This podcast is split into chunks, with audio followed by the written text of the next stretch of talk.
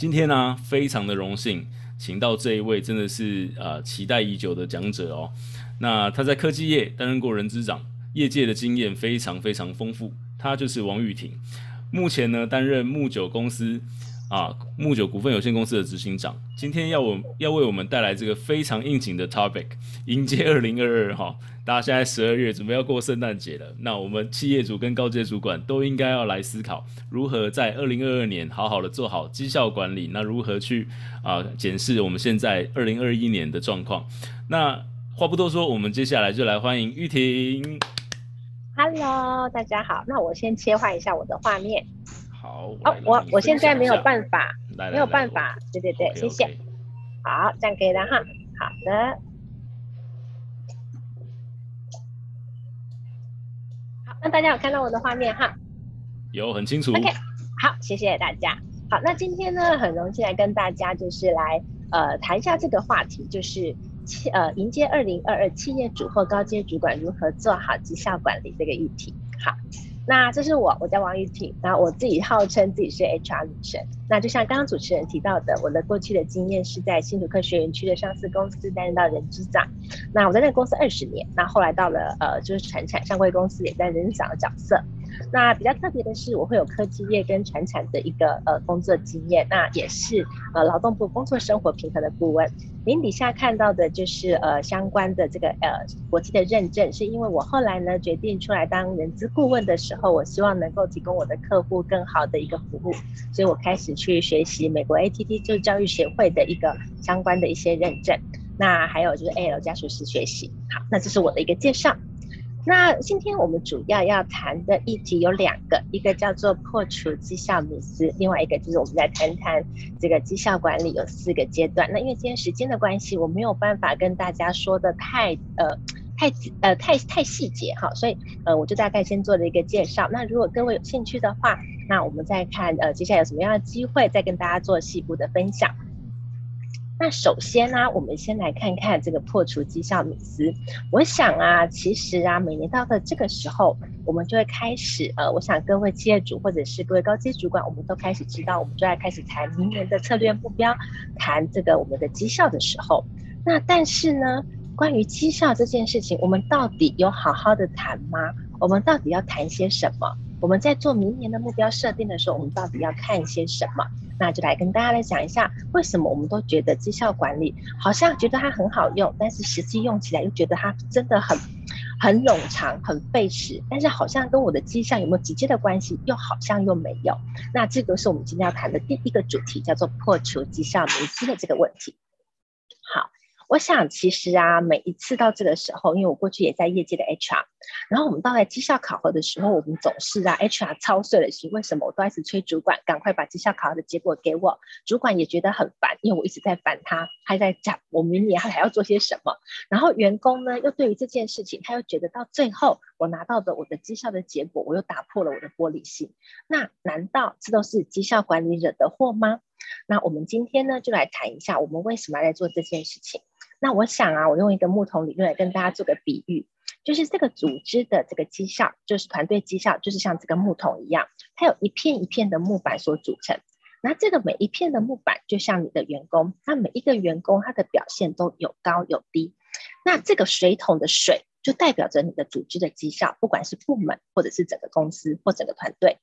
那这个木桶能够装多少水，其实呢是取决于最长的木板还是最短的木板。那我想大家清楚很清楚知道答案就是最短的木板。那既然我们知道最短的木板就是代表着我的组织绩效，那我也知道最小最短木板在哪里。那我们应该就来做一些调整，那就让这个木板能够呢，就是把它加高。那如果加高，我再去找相对的我的木板里面最短的一件，最短的那一块是哪一块？然后呢，不断的去把它做提升。用一些方法，然后把它提升之后，让它可以呈现一个正向循环。那你的木桶的水就会越装越多，那也就会让我们的组织绩效会越来越好。这是每一次我们在谈组织的绩效的时候，我们会谈到的几个事情。那绩效管理就是在讲，我是用这个方法来去找到我的最短的木板是哪块。那最呃考核呢，只是它一个方法而已。但是我们常常都落在我只做了绩效考核。我并没有去找到，呃，我找到这个最短的木板，但我没有做接下来的 action，所以到之后最后，我们就只是考核员工本人的表现。但是跟我的组织绩效有没有很直接的关系？其实呢，我们就会发现常常遇到一个问题，就是我各部门的组织 KPI 都达到了，但是呢，我的实际的总目标是达不到的。那为什么会有这样的情形？这就是来自我们待会要介绍的，在这个整个绩效管理里面，我们到底要做哪些事情，可以让这件事情可以做得更好？好，我想啊，每一个企业都一样。我记得在这个公司法第一条就提到，企业是以盈利为目的。那所有的营运活动，它其实都是为了组织绩效。在彼得·德拉克也提到，在企业的一切的经营活动，它最终的目的就是为了这个绩效。所以每一个企业，我想它都会要是要去呃争取，或者是取得更高的绩效这件事情。那到底高绩效要怎么做呢？那其实，在绩效里面有个很重要的一件事情，就是我们怎么样要把我们的绩效目标要去做很好的上下对齐。还有左右连通，这就是为什么我们其实提到我们在组织绩效都有达到的一个情况下，那为什么我们的这个呃总目标却没有达到的一个情形？其实啊，就会来自于我们的目标的设定的这件事情没有把它做得很清楚，以及接下来我会谈到的，在整个绩效管理流程的四个步骤里面，那有哪些的环节是很重要的？那因为今天时间的关系，我只能针对这个四个环节，我把它整理出有一些 tips，就是这些的重点在哪里，然后跟大家做一个分享。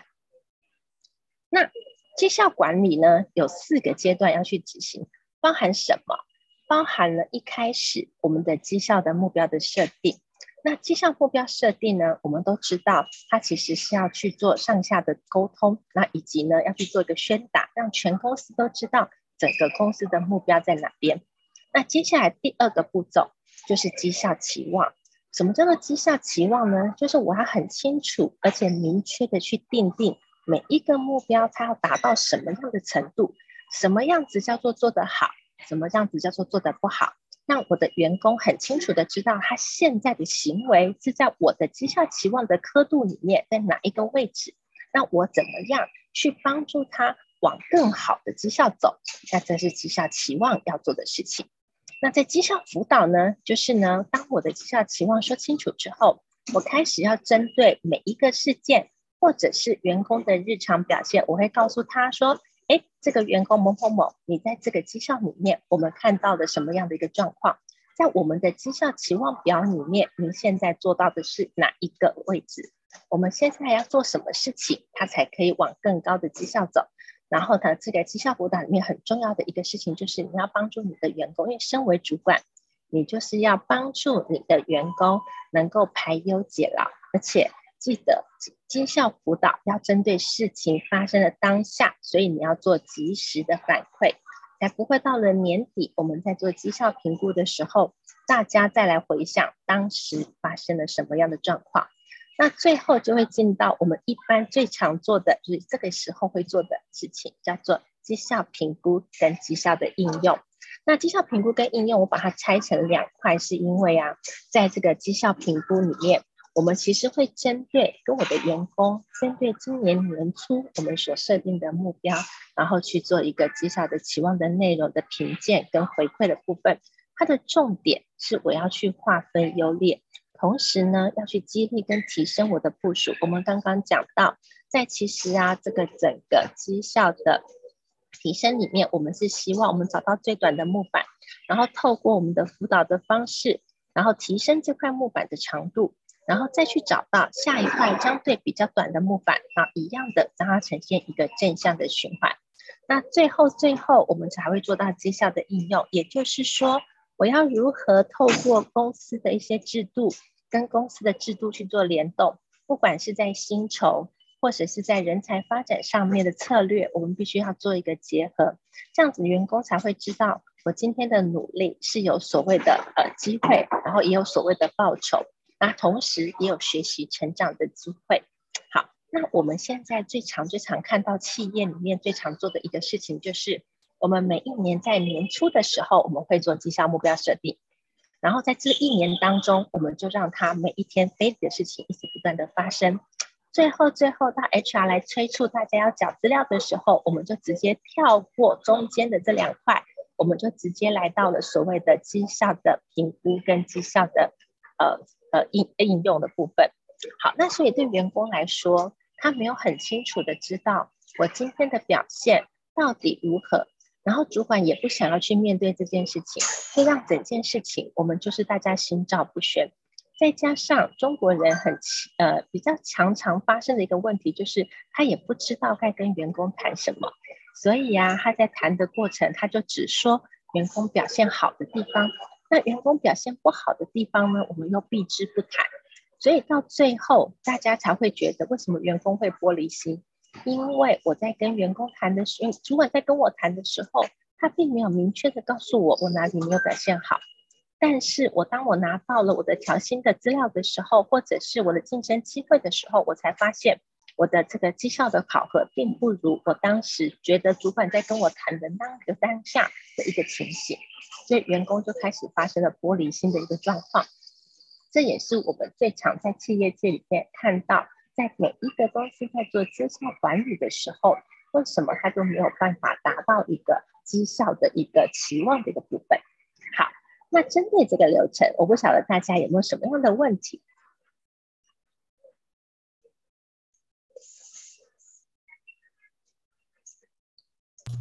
？OK，好的，没有问题的话，我就继续喽。好，玉婷，请继续。OK，OK，、因为我突然间觉得我一个人一直在讲话，我好像在做广播节目。好的。哎，我这边有个小问题啊，其实又想到一件事情，就是说玉婷这边啊。嗯你有没有遇过像刚才你讲的这个 case 啊？然后这个个案就是说，哦，他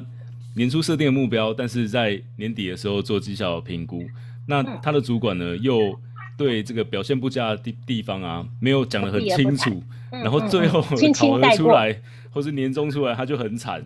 那你有没有遇过像这样子？我相信你应该是遇过像这样子个案。那像这样子个案，我们是从如何去处理像这样子的状况？是我们从主管下手呢，还是我们？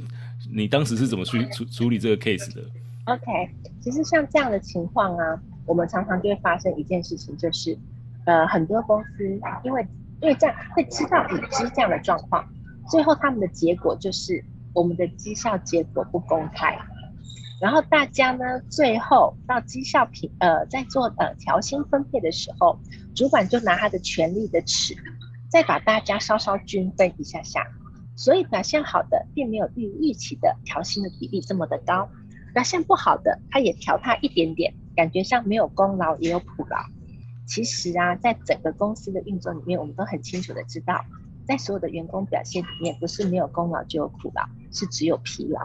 那在这样的情况下的时候，所以在这样的情形，我们都会告诉我的主管，你要怎么谈这件事情。那因为。我们在刚刚讲的时候，目标设定，他就跳过了中间绩效期望的这件事情，直接进到最后的一个绩效的评估，所以就会导致这个员工他不是很清楚知道我到底哪里表现好，哪里表现不好，我到底有哪些东西是我主管很在意的，我没有做好，这种东西都没有说清楚，所以其实啊，我们在后来在导正大家的行为的时候，我们除了绩效目标设定之外，我们会带着主管，或者是我现在辅导的公司也是一样，我们会带着他们去设定我们接下来的目标，以及呢把期望一起做好，让每一个公司或每一个员工，主管带着员工跟他沟通，我对你的期望是什么，才不会大家呢都不晓得我们接下来要怎么做，然后到最后一翻两瞪眼，到年底了，然后主管就回想我这一年我这个员工到底怎么样。所以这个也会避免一个状况是，你会发现有一些聪明、小聪明的员工，他会在你打绩效考核的时候，表现出非常的勤奋努力，因为这个时候是你在打考核，你的印象最深刻，所以呢，他这个时候配合度之高，所有的事情他都跟你说我来，但是平常年初的时候都看不到他的身影，那这样子有公平吗？其实不是一件好事。那这是呢，我觉得。我们在做绩效管理的时候，为什么我们要特别强调绩效的期望跟绩效辅导的重要性？那才不会，而且要谈的时候要怎么谈？你会看到我这边有几个在绩效辅导里面有几个红字，就是开导啊、引导、辅导、训导跟教导，它其实会针对不同员工的表现跟他的潜力。我们会知道有一些员工他表现很好，但是呢，他就是配合度很低。有一些员工呢，他是表现呃，就是能力很差，然后配合度很高。好，那有时候这样的情况哈，主管也会很头痛，因为他能力不好，事情常常做错，但是呢，他又非常的配合度非常的高，然后所以呢，他就多做多错。所以后来有一些主管就跟我说啊，那个玉婷啊，那个我现在拜托那个员工不要来，那他每次都跑来加班，我好头痛哦，因为他来做的事情都是错的。好，所以这些东西是要经过一些呃，就是 HR 的一些辅导的手段，然后带着我们的主管怎么去做这件事情。你要怎么样去提升你员工的能力，同时呢，也要增加他的热情。那我们刚刚提到一个事情是，为什么我们都会觉得最后我们常常在绩效考核的结果，我们会发现，其实主管心中都有一把尺，他很清楚的知道我的团队里面谁是表现最好的，所以我事情交给他。最放心，但是最后这个人很容易离职，为什么？因为你鞭打快门，你所有的事情都跟这个员工说：“哎呀，你能者多劳。”然后最后呢，在同一个部门里面，就是做不好的事情越来越少，做得好的事情越来越多。然后当拿到调薪的时候，我也顶多多了他一点点。所以最后呢，就很容易让这个绩效好的员工会开始产生一些倦怠感或排斥感，然后他就会选择离开这一个组织。那这不是我们想要的。所以在绩效的这个辅导的过程当中，我们也会去带领我们的主管要怎么样去谈这件事情，要怎么样去分配这件事情。你要怎么样针对表现不好的员工，或者是表现很好但是配合度又很差的员工？我们要怎么样去提升他的这个呃呃，就是他的呃，就是呃积极度，让他要回到大家正常的岗位上，呃正常的水准上面，这样子才能够做好比较好的管理。哇，我觉得你这一张表。讲出了全部的问题来，所以我现在意识到，哎、欸，如果各位那个学员、各位老板啊，不要忘记截图这一张，我觉得这样是今天的大大重点，第一个大重点。那我们那个玉婷，我们就请继续广播节目下去。Okay, 那也大家也对对对，没关系，好，那大家也请就是说，哎、欸，如果你有什么问题啊，像刚才这些个案，就是哎、欸、配合度很高，但是做错事情。哇，我相信这个既视感很强，就是呃，各位老板们如果有这相关的问题或困扰啊，都欢迎写在我们的聊天室。那我们稍后三十分钟之后，我们会统一的回答。那我就会来回答。对对对，我就将那个我们接下来主持方继续交给玉婷喽，哈，玉婷那请，okay, 好，谢谢。好，谢谢。那我们就继续喽。好，那我们接下来就看到了的几个事情，就是呢，好，在我们的绩效设定里面，我们会看到几个，我们会看几个重要的 tips。第一个，我们都知道绩效目标要上下对齐，而且要左右连通。那我们其实都知道上下对齐这件事情，但是左右连通这个东西，我们常常会忽略掉。怎么说呢？我们来看一下我们绩效目标的设定，我们很清楚的知道，我们都是从上而下的一个去宣达，而且去做贯穿跟连接。我们的 CEO。我们的 CEO 呢，他会开始向下布达这个公司的愿景目标，或者是呃明年的一个重点的目标，要去做一些呃我们的策略的一个宣达。当他往下讲的时候，第一层接的主管就会是我的单位主管跟我的基层。我现在把它做比较扁平的组织，也就是呢，当我的单位主管就是部门的最高主管，他接到 CEO 的这个任务的时候，他是属于一个承上启下的一个一。个角色，也就是呢，他去分解 CEO 给他的这个目标，然后去定定我这个部门该做哪一些的重要的关键的任务，然后呢，跟目标才能够达到 CEO 的这个目标。然后接下来，我我承上接好之后，我就要启下。什么叫启下呢？我就会开始去针对我刚刚去我的部门的关键任务里面，再去分配给我的底下的主管。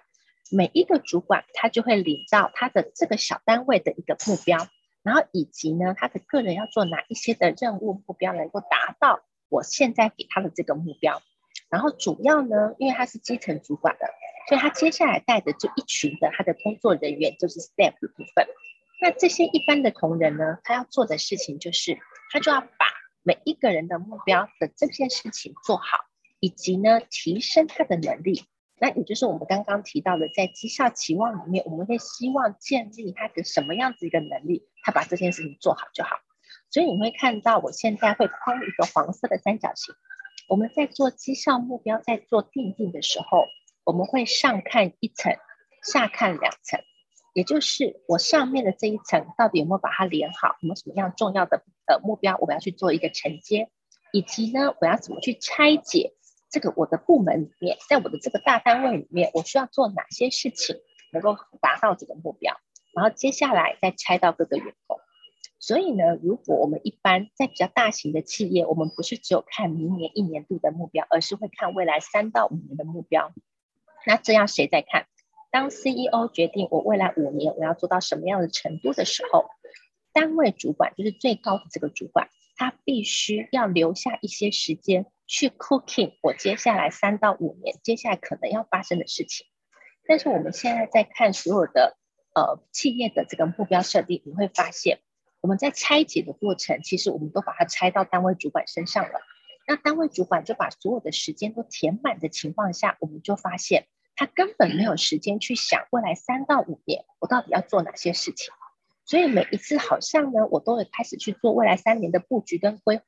但布局规划谈完之后，他就放在一边，因为我被日常 daily 的事情所干扰，我必须去顾及目前 daily 的这些目标到底有没有达成。所以这样子就会导致我的未来三到五年这件事情，当它时间要发生的时候，它并不会同时发生。所以在绩效目标设定，我相信这一块大家都可以做得很好。原因是这一块里面，大家在这个上下的这个背景里面都没有太大的问题。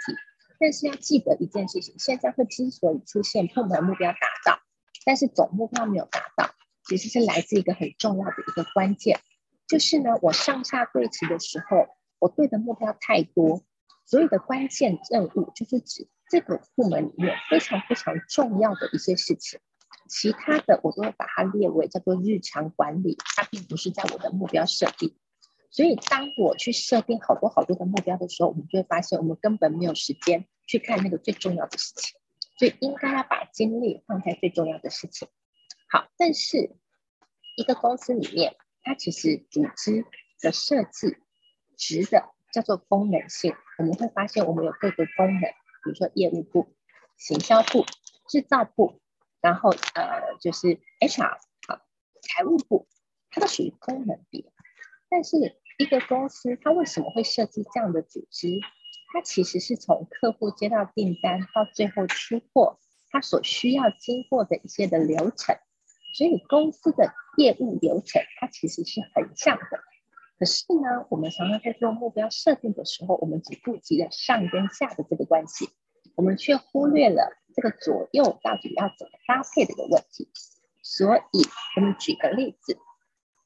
在我的呃，我们会用我当呃，我在这个跟客户在做他们的绩效目标的这个案子的时候。我都会跟他们讨论，我们接下来的目标会放在哪里，然后同时去认呃去设定一些关键的任务。我会用这个教堂的这个方式来去呈现。上面的屋顶就是我整个公司的一个大目标。比如说，我的我举个例子，就是我要成为亚洲的第一大品牌。那至于什么品牌，我就不说了。然后我的年营业额，二零二二年我要达到两百亿，到了二零二五年我要做到五百亿。从这个大目标领到之后，我们就会去展开几个重要的关键的任务，就是中间的这三根柱子。这三根柱子分别是：我可能在深化地域扩张，也就是我把我的产品线的那个地呃的销售地区开始去做扩大的时候，我可以增加一百亿。同时，我在另外提出新产品的部分，我可以营收增加一百五十亿。那在品牌的部分，我如果把品牌做好，那我的重点是这个，接下来我要做到亚洲第一大品牌，那这样子我就可以再做到五十亿，那这样子的结果我才可以达到所谓的五百亿。其实这一张图对所有的主管来说，或所有的呃老板来说都不难，因为你们都可以很快的想到我到底要做哪些事情才达到我的目标。而底下深绿色这件事情，就是所有的 supporting。就是我要做到这些事情，我到底 supporting 单位要做哪些东西，去辅助这三根柱子可以很稳稳的站在那里，它就像一个地基一样，那可能包含几个事情，一个就是我的人才要去做培育，我的流程要去做一些改善，然后或者是我会开始做系统化或数位化的一些事情。所以这个整个教堂，它其实就支撑着我整个公司在未来三到五年我要做的事情。但是呢，我们在做的时候，我们会知道，好，比如说地域扩张，好，或者是产品创新，还有跟 R&D 有关。可是产品创新要有营收进来，其实是 R&D 做完设计之后，然后我们的制造部门要把它做出来，然后要由业务单位去负责销售，最后财务部把钱收回来，这样子才会达到这个数字。但是我们在做目标设定的时候，往往只放在要什么时候把产品做好研发，然后但是后面的这些时程并没有做很好的一个横向的连接，所以你就会发现，当你的横向的部分，你就会到时候就发现大家在年初的时候不断的不断的拍胸脯保证这件事情我可以做到，到了年底的时候就拍大腿，哎呀，这里制造单位啊良率不够好。然后制造单位就怪 R&D，你设计没有设计好，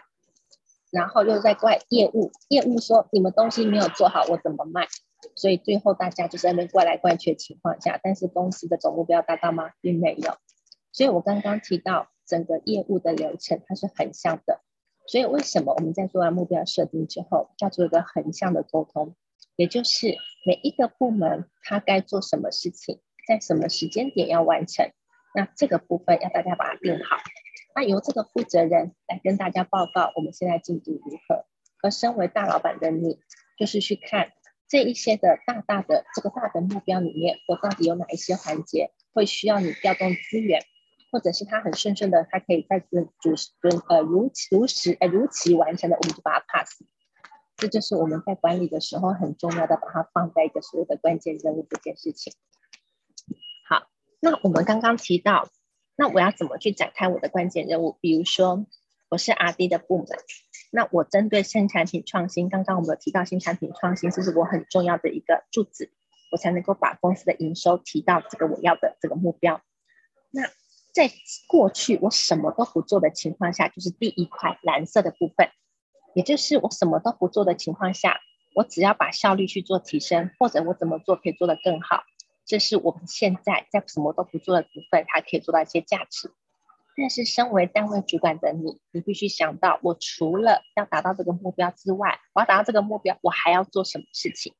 因为如果它是一个呃，就是线性的成长，那它其实也不是一个很重要的关键目标。它通常都是要经过一些努力的，我们才会把它列到我们的关键目标里面。所以，当我除了这个原来的这个什么都不做去做改善的情况下，我可以做到多少的数字？那再来就是我接下来为了这一个产品创新这件呃新产品的开发这件事情，我要跟哪些单位合作？我需要有没有不同的人才要进来？我有没有需要一些新的任务或者是机台部分要去调整？或者是我要跟哪些部门配合？它就是属于第二块橘色的部分。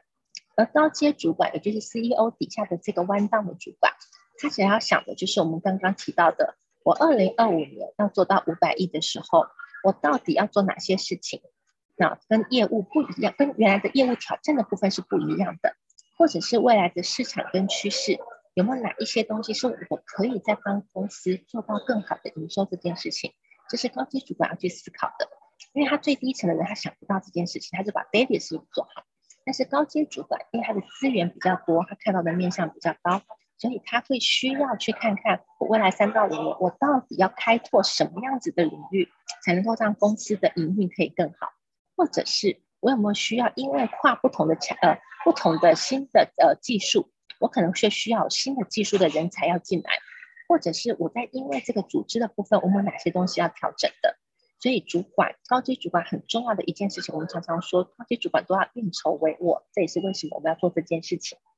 那这个就是我们在思考，从这里我们公司知道我们要去做这三件很重要的一个关键的指标。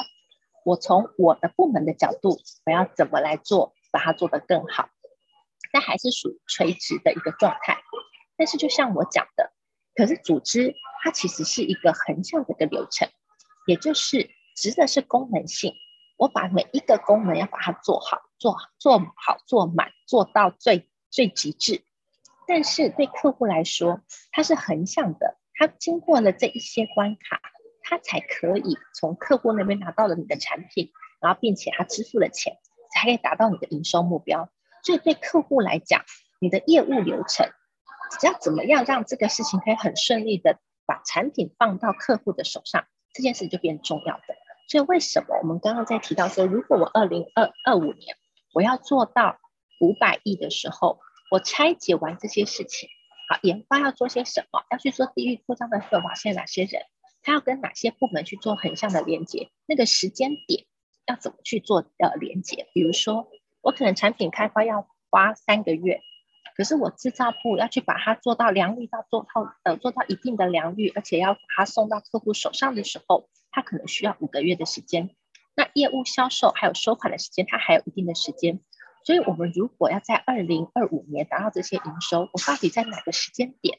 然后要把什么事情做完，它才有可能这件事情才会发生。那这个就是我们在讲到，除了上下的对齐之外，我怎么样做横向的沟通连接？那横向的沟通连接其实没有一个部门可以去主导，那个就要从呃，不管是顾问的角色，或者是 CEO 的角色来去做横向的这个部分的连接，才能够让这个顺呃这个流程可以很顺利。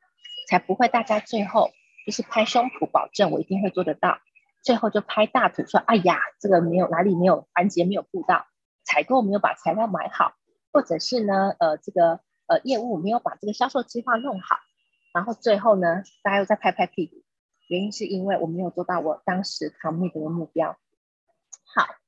那我们再举个例子。就是以刚刚我们这个柱子里面，我们一个叫做深化地域扩张。我今天要做到五年，呃，二零二五年要做到五百亿的情况下，我可能要做一个其中一根柱子叫做深化地域扩张，也就是我要去扩大我的市场的趋势，呃，市场的这个定位，呃，就是把这个市场我以前过去可能没有，比如说好，我现在要打到是呃日本市场，那我接下来可能当时我可能在日本的销售会比较少的，所以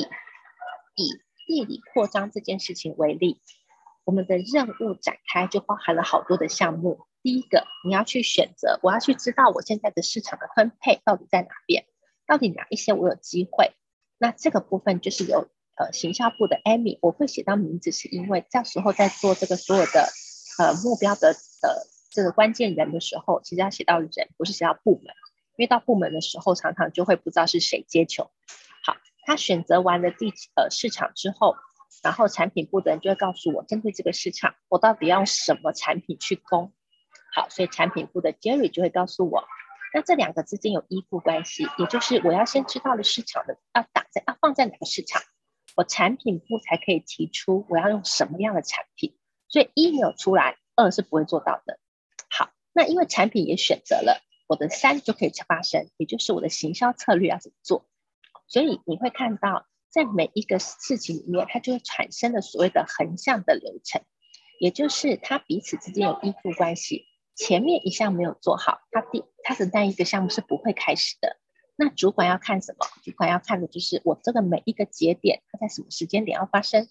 那这些节点它到底有没有在如期的发生？在前面的时候，我们通常都会用一些灯号来去警示。那这些警示有没有办法去去把它追回来？或者是我要调动其他的资源，或者是我现在市场变化上有一些比较大的变化，我到底该怎么调整，都会是在这个讨论这个节点的时候，跟彼此之间连接的时候去看到。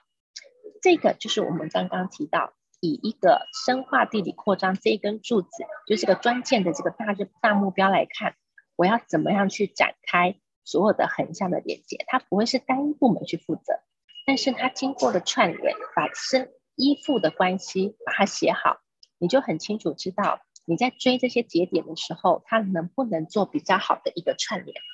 好，那这个就是以呃我刚刚讲到我们怎么样去做垂直跟横向的连接的这件事情。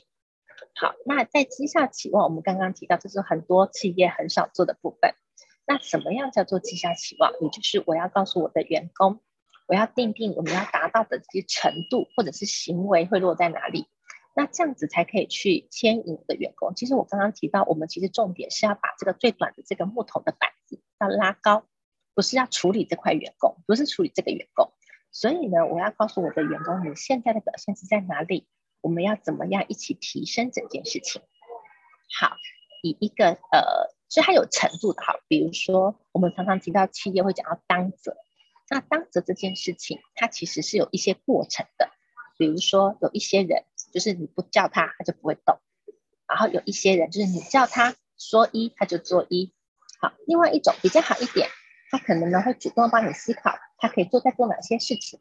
那所谓当责员工，他可能就会举一反三。你告诉他一，他就会帮你想到二三要做哪些事情，然后一起提供给你。好，我们以一个城市设计师的绩效期望为例，我的城市设计师，我要求的是要做团队合作这件事。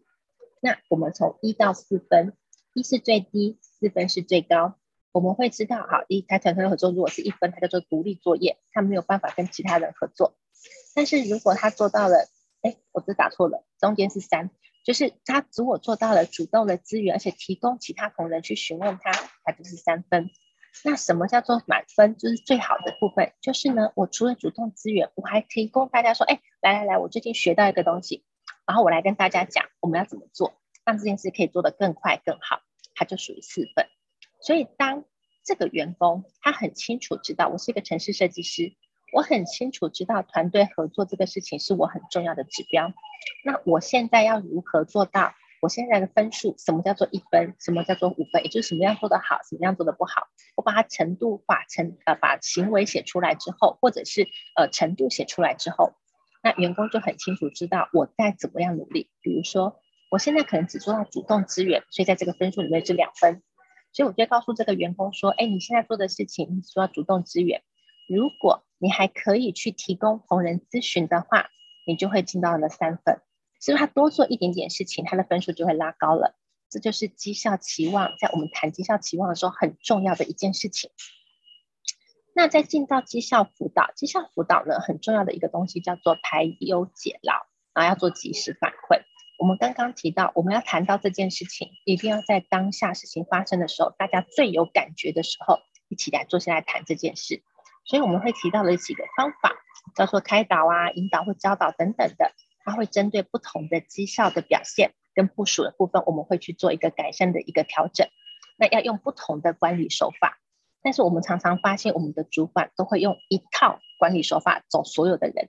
其实呢，每一个员工他的这个表现的程度不同，然后呢，我们就要应该用不同的方式。表现很好的，我们就帮他拍拍手，让他去接受更重要的挑战，但是把他就是。其他的琐碎的事情分配出去给其他人，不是一直加注在他身上。那这样子就会变成我们常常都会跟员工说“能者多劳”，其实员工超讨厌听到这句话的，他不觉得你在称赞他，只是把工作再继续交给他。好，这边我们就提到工作能力跟工作意愿的关系，那他其实就会有四个象限跑出来。那如果是工作能力很高，还有意愿又很高的人，那其实你就应该要给他一个更好的授权受责的一个机会。然后让他提供一些机会，引导他、开导他去往更高的，就是去接受更高的挑战，比如说往主管职走，或者是专业领域上面去走。那相对的，如果呢工作意愿很低，然后这个工作的那个能力又很差的，那我们就要去做一个评估，然后是不是给他一个时间去做调整跟改善，然后要不然就是处理他。但是呢，我们常常看到就是，其实就是呃蓝色跟红色的这两个项的的人，他是最多在组织里面最多的。就是工作能力很高，但是态度很低的那个，你就要去跟提出要求，要训导他。原因是因为他是可以做的，只是他不愿意做。那如果另外一种，他其实是比较简单，就在组织里有这样的员工，他其实比较简单的，就是说他意愿很高，啊，对不起，意愿很高，但是呢，他就是没有办法做好，那你就训练他就好了。所以呢，训练他往更高绩效走，自然而然你的组织的绩效就会越来越好。那在绩效评估跟应用上面，我们有几个 tips。第一个，其实呢，绩效评估它其实重点是落在绩效应用。那呢，我们是要依据员工的表现，然后呢，要及时呃的态度跟态度，我们要给他一些合理的回馈跟辅导，然后协助他去做绩效的改善或者是提升。那再来呢，他其实这个绩效考核的目的，就是要来提升员工的能力，或者是工作态度跟意愿的这件事情。我们刚刚提到会有几个象限的员工，我要怎么处理？那在这些事情，其实呢，我们要结合一些奖酬的制度。你做得好的，我们就会给他更高的奖酬；去鼓励他去接受更好的挑战。你表现不好的哦，我们就会给你有比较低，或者是甚至没有的一个的机会，没有奖酬的一个一个是呃的的的的 percentage，然后就会让他很清楚的知道我没有表现好，所以再回到我的绩效期望，我该做什么事情才可以在我的组织里面不是那个最短的木板，而是它往上提升。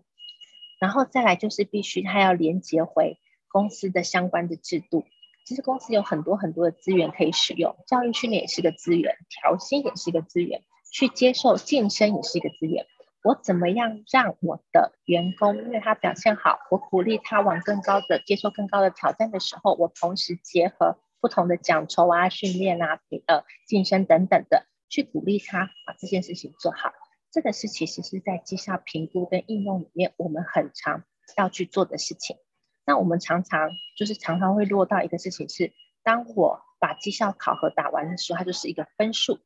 分数赶快交给 HR，因为他就是要交作业的。交完作业之后，我就开始忙着明年度要干嘛了，所以整件事情也没有继续去跟员工谈，我接下来要辅导你什么，或者是我希望提供你更好的资源，让你可以去接受挑战。所以整件事情它就会断掉，就会发现我们一头热的在一开始的年初做年初的绩效目标设定，中间全部跳过，没有绩效期望，也没有绩效辅导，最后要打分数的，就依据我最近的一个呃一个想法，或者是我最近记得的一些事情，所打了一个分数之后，那因为我没有时间跟员工谈，所以我们就大家心照不宣，或者是我们只谈哎还不错的部分，谈完之后就跟员工说哦。今年真的非常感谢你，那明年我们一起继续加油。对员工来说，他就觉得啊，我主管在称赞我。如果你在遇到一个就是非常的对自我感觉非常良好的时候，他会更觉得我的主管在称赞我。可是当我拿到我的调薪条，我发现我的调薪的幅度比别人差的时候，他就会觉得很奇怪，因为我的主管不是这样告诉我的。所以其实绩效辅导，他从此都会对这个主管就产生了不信任感。绩效辅导的过程其实是很重要的，去建立你跟员工之间的一个信任感，他才会愿意为你卖命，同时你也会达到很好的组织绩效。所以绩效管理这件事情，我觉得它不是一个很复杂的手法，但是它只要把重点、关键的事情我们把它列好，它要需要的哪些的行为、重要的行为列好，其他叫做日常观察，那个在日常日常的管理，那个叫做应该的。那重要的事情是我的公司里面，我的明年度的目标，或者是我未来三到五年的我要如何达到，这才是我的重点。好，我今天的分享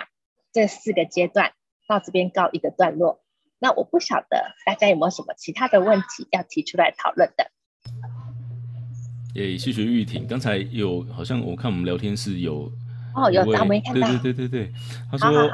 就有问到说，呃，我们的佩兰，他问到说，哎、嗯，所以是高阶的主管们要互相讨论出来年度目标吗？我想他可能对于这个设定目标上面有一些想法。哦、刚刚 OK OK，有一张三三那个三角形哈的图。对对对，好，我来跳一下刚刚那一页好了。啊，这样好难跳哦。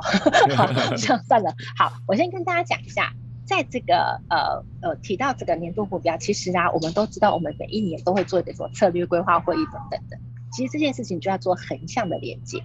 每一个部门依据 CEO 定出这个大目标之后，我要做到什么样的事情？我不是会产产产生我就几个重要的事情，我才可以达到这样的营收数字或者是毛利的提升。我因为这个柱子，我开始要去展开各个单位，就是你刚刚提到那个三角形。我单位主管要做哪些事情？我要怎么去承接 CEO 给我的目标？我要怎么拆解到我每个底下的小部门主管他要做些什么事情？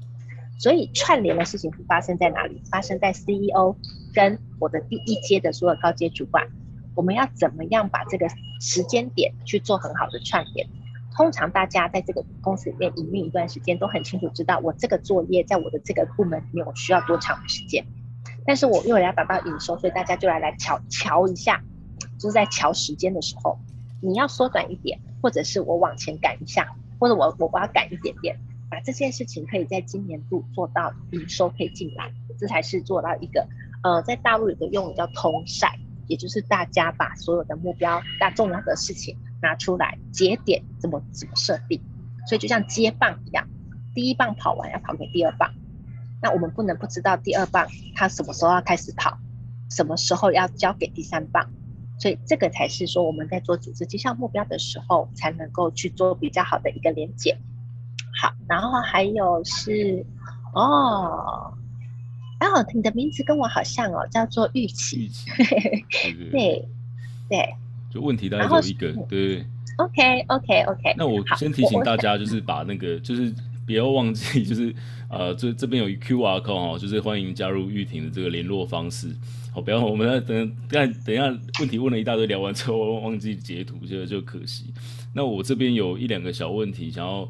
呃跟玉婷分享，或是跟玉婷聊聊，嗯、就是说啊，嗯嗯嗯、其实我坦白说，今天你分享的架构跟内容的含金量超级无敌高，我每一张都在截图啦，我真的每一张都在截图。好这是对讲师最大的一个鼓励。然后我觉得，呃，我觉得在座的各位啊，就是我还有我们的呃老板们啊、观众们啊，他们其实很有一些人是小型企业，包含我也是。那如果像我遇到一些主管啊，他是有一种主管，他是无法处理员工的，因为像我们。呃，在做正确正确的绩效管理，刚才有一个第一象限图，就是工作管理高，工作管理如果很低，然后工作意愿跟态度又低的，那就是我们必须要去仔细评估，当机立断要去处理它嘛。那我们一定会遇到无法处理员工的主管。嗯嗯嗯。那我们又没有 H，, 我们又没有 HR。对哦，就是说你就知道顾问的重要性了哈。对。那像这样子的情况之下，有没有什么建议或想法可以分享给大家的？这样子。好。呃，先从几个面向，因为这也是为什么我会出来当顾问的原因，是因为在过去我在科技业，其实说真的，那些资源的取得是非常非常容易的。当我到了传产之后，才发现其实台湾的中小企业会遇到这个问题。那对我来说，呃，我就把我的时间去做一些分割，然后因为这件事情对我们来讲，其实。你知道到了大公司哈，那几千人的时候，那个什么鸟都有，我们什么奇怪的员工都处理过，所以啊，我们的经验就宝贵在我们遇到过很多牛鬼蛇神的员工。那这些员工他其实好不好处理？其实我们要把资料要收集好，然后呢，要怎么谈这件事情，其实可以由呃 HR 去协助来谈这件事。那当然，其实我在做。呃，如果是做比较呃绩效管理的这样子的工作坊的时候，其实我会带着主管练习。我必须讲，我们要依靠顾问，要依靠到什么时候？重点是我们要把内部的这些员主管要把他能力提升起来，一样还是提升项目之一。所以我们会有一些案例，我会硬叫他上来演练给我看，你要怎么去跟这个员工说？那这个东西都是一个练习。我们过去也不曾遇过牛鬼蛇神的员工啊，也是因为一个一个这样练起来的。一样的，我的主管也要给他赋能。你要怎么样跟好表现好的员工拍拍手？怎么样跟表现不好的员工，你要去指责他，而不是指责他，要去纠正他这些行为哪些不好。再给了一段的时间，在劳基法的规定里面，你可以针对绩效不好的员工去做呃处理，但是你要留下一些资料，也就是你要给他改善的时间。两次之后真的不行，我们就只好跟他说，那我们分手吧。因为我们俩真的不适合，我们也祝福彼此有更好的未来。好，这就像分手一样的道理。所以要怎么样好好的跟员工说再见？这也是呢，我在不管在选材的这个呃的的课程里面，或者是在绩效管理的的的工作坊里面，我们都会去提到。我觉得员工之间找员工进来，除了要慎选之外，进来之后怎么培育他？真的不行的时候，如果你没有做一些处置，这也要跟所有的老板们分享。如果你没有去做很适当的处置的时候，你的员工全看在眼里，那他就会觉得，那既然大家都是大锅饭，那我为什么要这么的努力？那既然是这样，那我就也一起摆烂好了。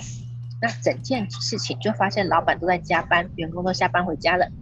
然后他们在聚餐，然后你还在赚钱，要给他们想办法，明年要调薪，要调一下。对，所以其实这也是为什么我们也希望去帮助这个呃所有的中小企业，你们怎么样？我们怎么样一起把这个绩效管理用透过工作坊的方式，把大家的目标去做串联跟分配，那以及呢接下来的 review 其实跟你怎么跟你的员工谈，绩效期望要谈，绩效辅导要谈，最后绩效的结果要谈，你到底要怎么样跟你的员工谈这件事情就变得很重要。我们有时候会希望我们当一个呃好好人，每个主管都想当好人，然后最后就说哦，我跟你讲，我给你的考绩不是打这么差，是上面给的，因为坏人不会输。然后最后因为没有人敢去问老板，为什么给我这么差？然后最后大家又是回到心照不宣。所以这也是为什么每一个主管，你在这个位置上，你就必须负担起你的责任，要不然当公司规模越来越大，我们要请多少个 HR 来帮忙处理这件事啊？好，所以这就是要帮主管赋能，要怎么谈，它是有技巧的，然后要怎么去把资料收集好，它也是一些呃重要的一些技巧跟经验。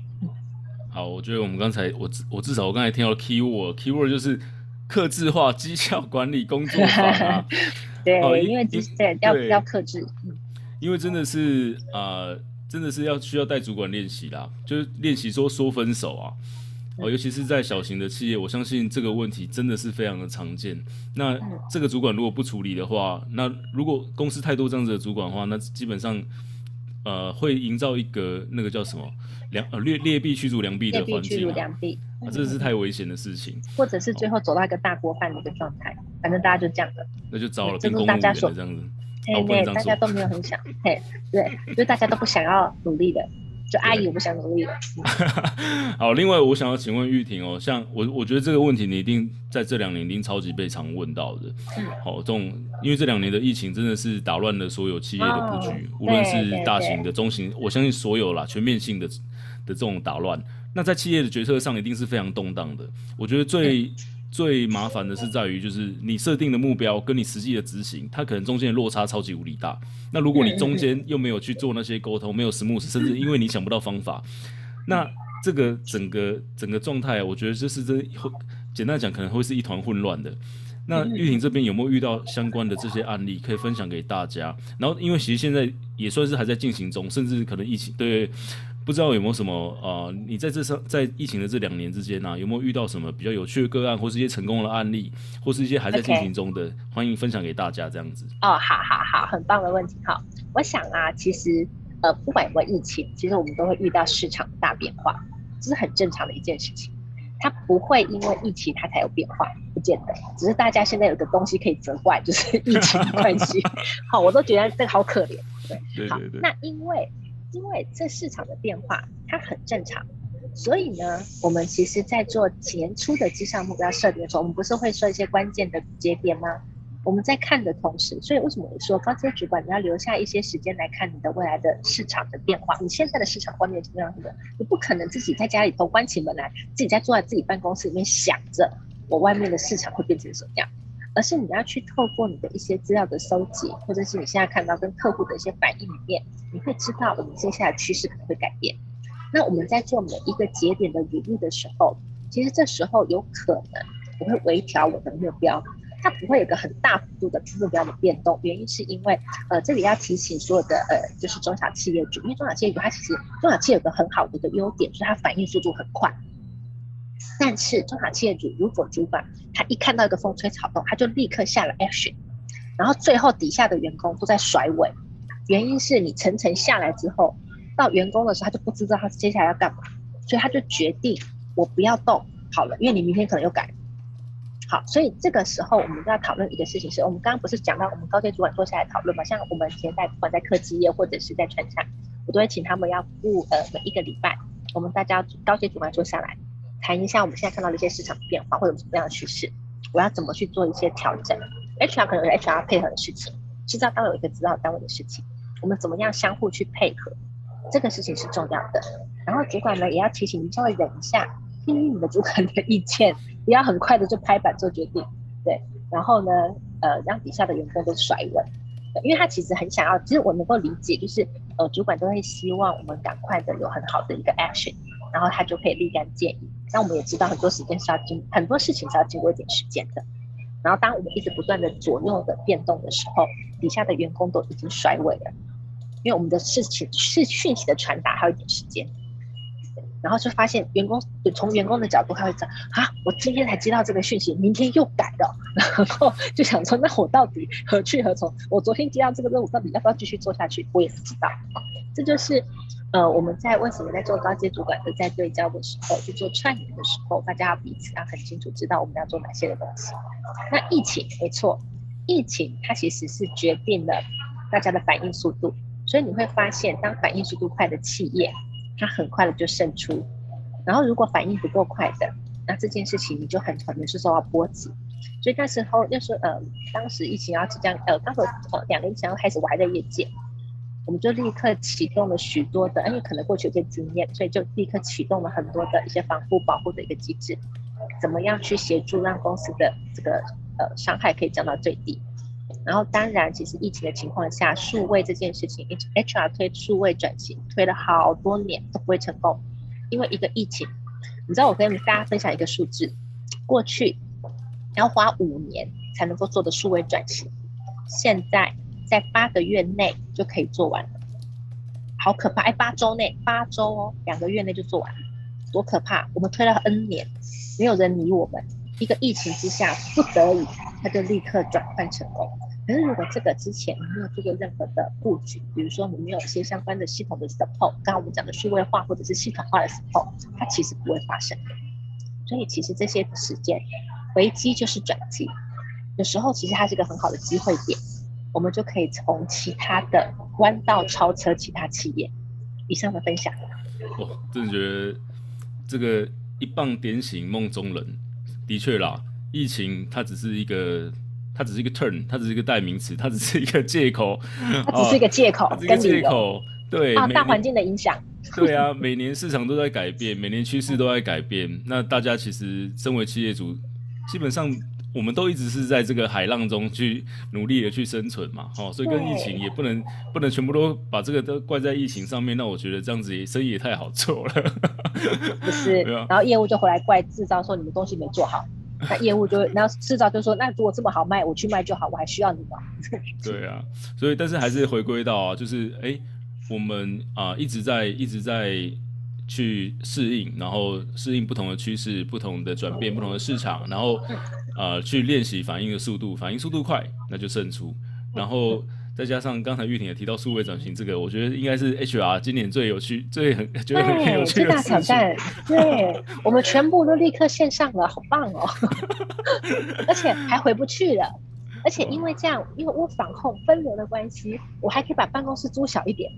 因为不见得大家都要在眼皮子底下，只要是主管习惯。这个时候，呃，我之前劳动部请我去分享，到底这个时候我们要做哪些管理？其实绩效管理变得很重要。原因就是我只要是看你的绩效表现好不好，我管你在哪里工作。对。但是过去的老板都很习惯我的员工在眼皮子底下。但是以前我们常常笑说，我的员工会不会放无薪假？没有薪呐、啊，不是薪水，是没有薪上班，就坐在那里，然后等下班，无薪假。对，有时候老板很喜欢员工坐在那里。对。对，所以其实啊，嗯，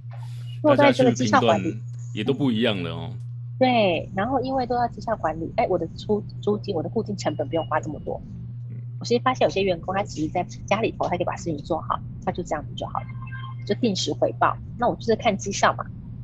你有做到，我管你在哪里做，就可以做得很好。对，如果还没有，啊、对，还没有还没有还没有运用这个概念的老板们，哎，欢迎